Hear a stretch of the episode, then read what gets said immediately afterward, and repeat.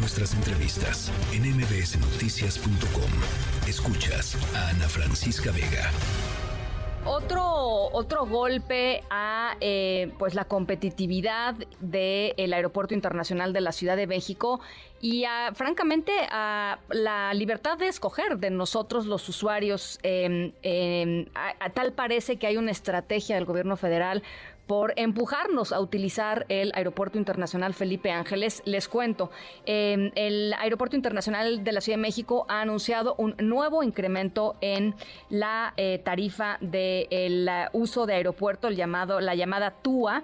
Eh, las aerolíneas están diciendo esto podría convertirse y podría hacer que eh, el ASIM sea uno de los aeropuertos más caros de América Latina y por supuesto esto lo termina pagando pues los usuarios de este de este aeropuerto la línea telefónica María Larriba, experta en aviación y controladora de tráfico aéreo. Pues un aumento más. María, me da gusto saludarte. Muy buenas tardes, gusto en estar con ustedes. A ver, pues, pues sí, sí, Pues sí, eh, o sea, de verdad que, que esto pues es otra desgracia, porque lo que, lo que no está claro para el usuario es entender cuál es el origen de todos estos problemas. El, el, el origen es la cancelación del proyecto Texcoco y la decisión del gobierno federal de destinar todos los impuestos que los usuarios pagamos por el uso del aeropuerto para eh, resarcir la deuda de Texcoco. Entonces, ¿qué ocurre? Que en todo lo que va del sexenio, el aeropuerto no tiene esos ingresos para mantener el aeropuerto. Entonces, eh, un aeropuerto sin ingresos, pues obviamente que se va deteriorando y dejaron pasar mucho tiempo para resolver este problema. En estos años hubo pues algún pequeño presupuesto que se le dio, se le dio al, aeropuerto, hubo gestiones deliberadas de fastidiar la aviación porque quieren que se vaya a Santa Lucía, que eso podría ser si Santa Lucía tuviera las condiciones que tiene la ICM, que son conectividad aérea y terrestre. Santa Lucía no lo tiene, por eso, con todo y todos estos problemas, la gente sigue volando y sigue yendo a utilizar el AICN. Ahora, vamos sobre los montos.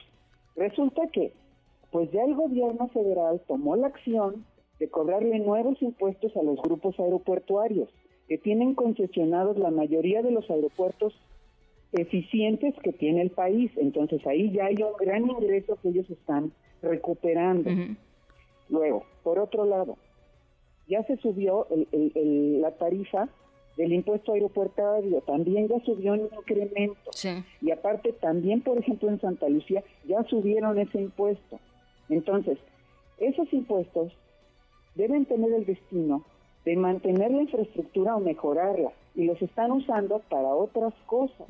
Ahora, este incremento es otro tipo de servicio el que están incrementando, es lo que se le cobra a la aerolínea, por ejemplo, el uso de la plataforma, el uso de los servicios aeroportuarios, que haya aduana, que haya migración, que, que utilicen ellos sus mostradores. La pernocta, ¿no? También el tema de la pernocta, ¿no? Si se quedan los, aviones ahí. Ajá. Ahora, hoy oí al, al, director del aeropuerto decir que en 13 años esa tarifa no se había modificado.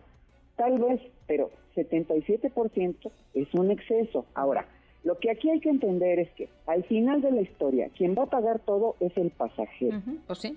Y que la oferta y la demanda sigue estando en el ICN. Y esa razón escondida de querer migrar a Santa Lucía, pues ya no se dio.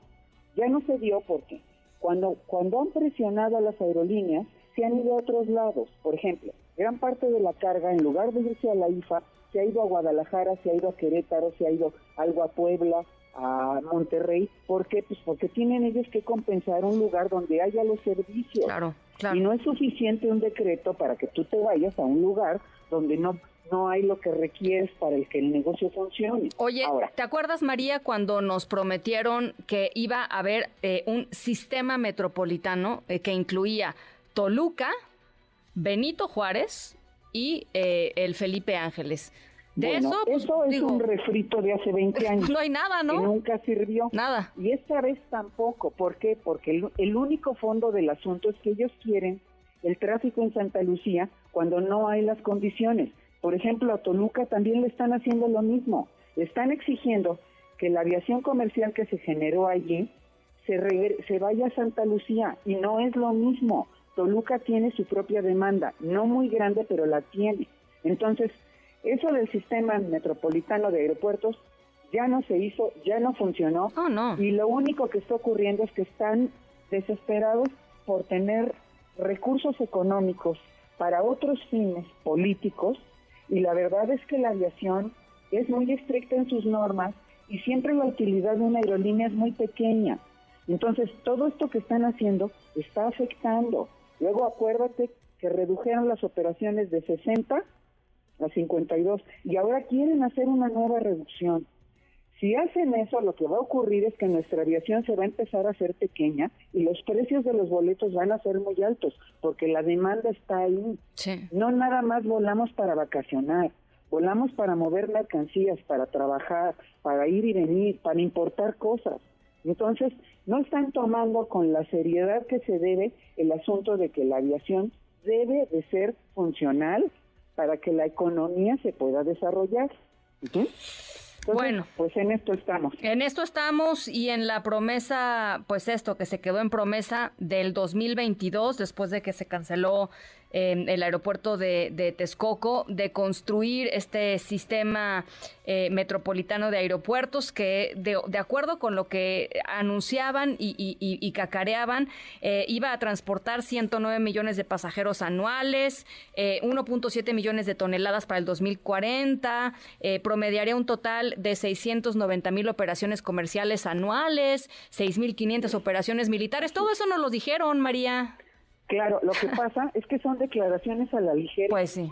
sin sustento. Pues sí. Te voy a poner otro ejemplo. Dicen que Santa Lucía tiene muchas operaciones, sí, cómo no. Lo que pasa es que sale un avioncito militar a practicar y cada que ese avión toca la pista lo cuentan como una operación, cuando lo que están es capacitando a la gente.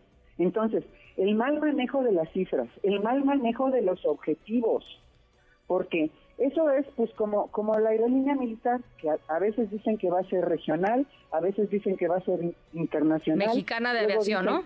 Ajá. Y nunca, y nada de eso se ha cumplido porque no tiene sustento. Se necesita un estudio serio para ver qué tipo de aviación necesitamos y cómo lograrla sin que terminemos subsidiando todo lo que el gobierno hace.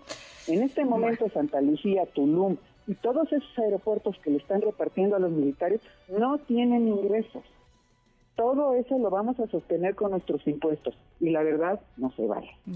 Bueno, pues ahí está, es lo último que acaba de anunciar eh, el gobierno federal y es increíble que nadie le recuerde pues lo del sistema de aeroportuario, en fin, este como como si las mentiras y la manipulación este fueran parte de, de nuestros de nuestro actuar cotidiano, María, la verdad es, tremendo. Así es. Es tremendo. Así es. Pues muchas gracias. gracias, María. Gracias a ti, a tus órdenes. Un abrazo, gracias. María Larriba, experta en aviación y controladora de tráfico eh, aéreo. Y bueno, pues ahí está. Eh, si uno quiere buscar las declaraciones del 2022, ahí están todititas, ¿eh? Cuando nos dijeron que todo esto tenía una lógica que era la creación del sistema metropolitano aeroportuario. Nos aventaron cifras, a toda la gente que lo cuestionó en la mañanera les dijeron conservadores, fifís, ¿no? Este, se van en contra nuestra, seguro recibían chayote. Pues este, a mí que me digan dónde está este sistema metropolitano aeroportuario. Digo, yo no sé, yo lo que veo es un, aeropuerto total y absolutamente destruido, que es el aeropuerto Benito Juárez, y un intento desesperado porque el tráfico aéreo se vaya a el aeropuerto internacional Felipe Ángeles, porque no hay nadie, por lo menos no hay las personas que se supone que tendrán que estar ahí para hacerlo funcionar como un eh, aeropuerto medianamente, medianamente em, competitivo y eficiente.